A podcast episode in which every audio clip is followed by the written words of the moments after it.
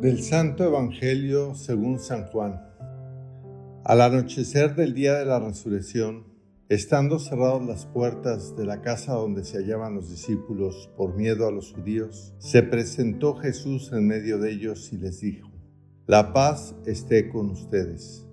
Dicho esto, les mostró las manos y el costado. Cuando los discípulos vieron al Señor, se llenaron de alegría.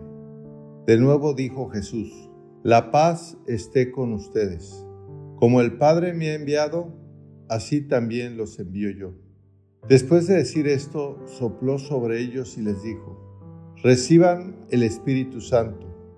A los que les perdonen los pecados, les quedarán perdonados, y a los que no se los perdonen, les quedarán sin perdonar. Palabra del Señor. Gloria a ti, Señor Jesús. Hoy celebramos la fiesta de Pentecostés y con esta fiesta llega a su término y a su culminación la solemne celebración de la cincuentena pascual. Después de haber celebrado a lo largo de estos 50 días la victoria de Jesús sobre la muerte, su manifestación a los discípulos y su exaltación a la derecha del Padre, hoy la contemplación y la alabanza de la Iglesia destaca la presencia del Espíritu de Dios y la entrega por el resucitado de su Espíritu a los suyos para hacerles participar de su misma vida y constituir con ellos el nuevo pueblo de Dios. La aspiración que Dios ha puesto en el hombre tiene hoy su cumplimiento. Hay en la creación entera que abriga la esperanza de compartir libres de toda corrupción la espléndida libertad de los hijos de Dios. Y hay sobre todo en el hombre, en quien culmina la historia de la creación, la aspiración no siempre consciente y asumida a una perfección y una plenitud que nada del mundo es capaz de satisfacer. De esa aspiración se hacen eco las voces de la historia religiosa de la humanidad, como la oración de Moisés. Ojalá quiera Dios que toda la gente del pueblo sea profeta y que el Señor ponga su espíritu sobre ellos. La revelación de Dios a lo largo del Antiguo Testamento venía alimentando esa esperanza del hombre con su promesa de un día en que Dios será Dios de su pueblo y enviará su Espíritu sobre todos los hombres. Hoy podemos decir que en la celebración de la Pascua se ha cumplido todo eso. El Espíritu que había descendido sobre Jesús en el bautismo y le había llenado de su gozo al conocer la revelación del misterio de Dios a los sencillos, ha manifestado su poder, resucitándolo entre los muertos y concediéndole tener parte en la vida y en la gloria de Dios. Y como la Pascua del Señor es el comienzo de una humanidad nueva, el resucitado otorga su espíritu a los suyos para renovarlos interiormente, incorporarlos a su nueva humanidad, instaurar con ellos el nuevo pueblo de Dios y enviarlos como fermento del mundo para su total renovación. El Espíritu edifica a la iglesia y el Espíritu envía unos dones que nos ayudan al crecimiento espiritual como es la sabiduría que nos hace ver las cosas con los ojos de Dios, el entendimiento que ilumina nuestra inteligencia para conocer cuál es nuestra vocación, cuál es nuestra misión en este mundo, el don de la ciencia que nos ayuda a hacer un uso ordenado de toda la creación. También el Espíritu Santo con sus dones nos consuela en las tribulaciones, dándonos el consejo que necesitamos en cada momento y abriéndonos a ese diálogo con Dios a través del don de piedad. Y finalmente, ese don del Espíritu Santo nos fortalece en nuestras debilidades y nos ayuda a poner a Dios en el centro de nuestra vida, dándonos el temor de Dios. Pero no solamente genera estos dones el Espíritu Santo, también el Espíritu Santo nos da doce frutos que nos ayudan a poder vivir en plenitud nuestra vida. Nos hacen amar con el amor oblativo con que Dios y Cristo nos ha amado. Nos hacen experimentar la verdadera alegría que nace precisamente no de, las cosas de este mundo, sino de nuestra relación con Dios.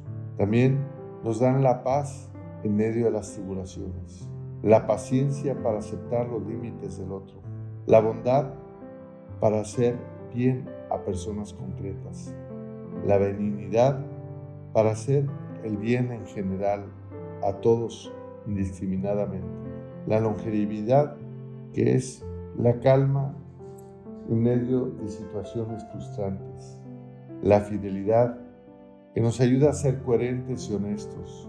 La mansedumbre, que controla nuestras emociones y nos ayuda a responder positivamente ante situaciones difíciles.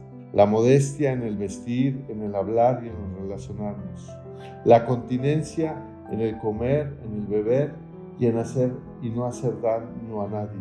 La caridad para un soltero en el control de su sexualidad y para un casado en llevar una sexualidad ordenada.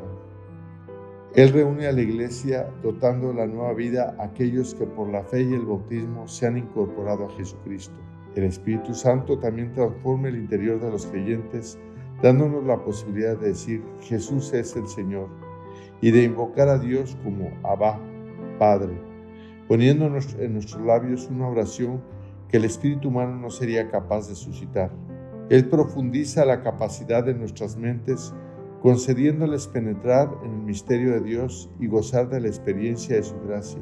Él cambia la vida de los discípulos de Jesús, haciéndonos transformar la vida según el mundo y dándonos fuerza para vivir en el amor mutuo. El Espíritu del Señor, invocado por nuestras comunidades, cuando celebramos la Eucaristía, desciende sobre los dones para que sean el cuerpo y la sangre del Señor, resucitando, y desciende sobre la misma comunidad para convertirla en ofrenda agradable a Dios y congregarla en la unidad y en la paz. El Espíritu envía al mundo y habla a través de la historia, pero el Espíritu ha sido dado a la Iglesia como prenda de su entrega al mundo. Por eso los hombres dispersos en muchas lenguas comienzan en el relato del Pentecostés a escuchar las maravillas de Dios que los apóstoles les predican en su humilde dialecto.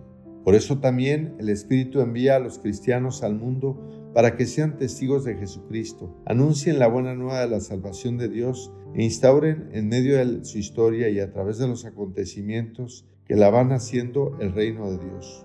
Y por eso también el Espíritu aletea incluso sobre un mundo que la Iglesia tiene por alejado del plan de Dios.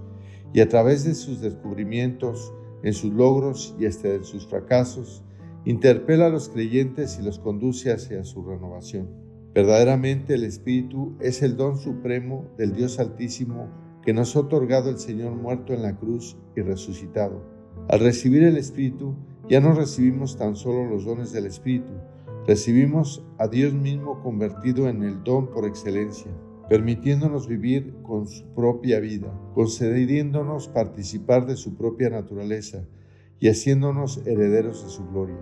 Por eso la Iglesia nos propone para esta celebración en la que culminan las fiestas pascuales y como una oración que debe prolongarse cada día, que digamos, ven Espíritu Santo, llena los corazones de tus fieles, envía Señor tu Espíritu y que renueve la faz de la tierra. Que así sea.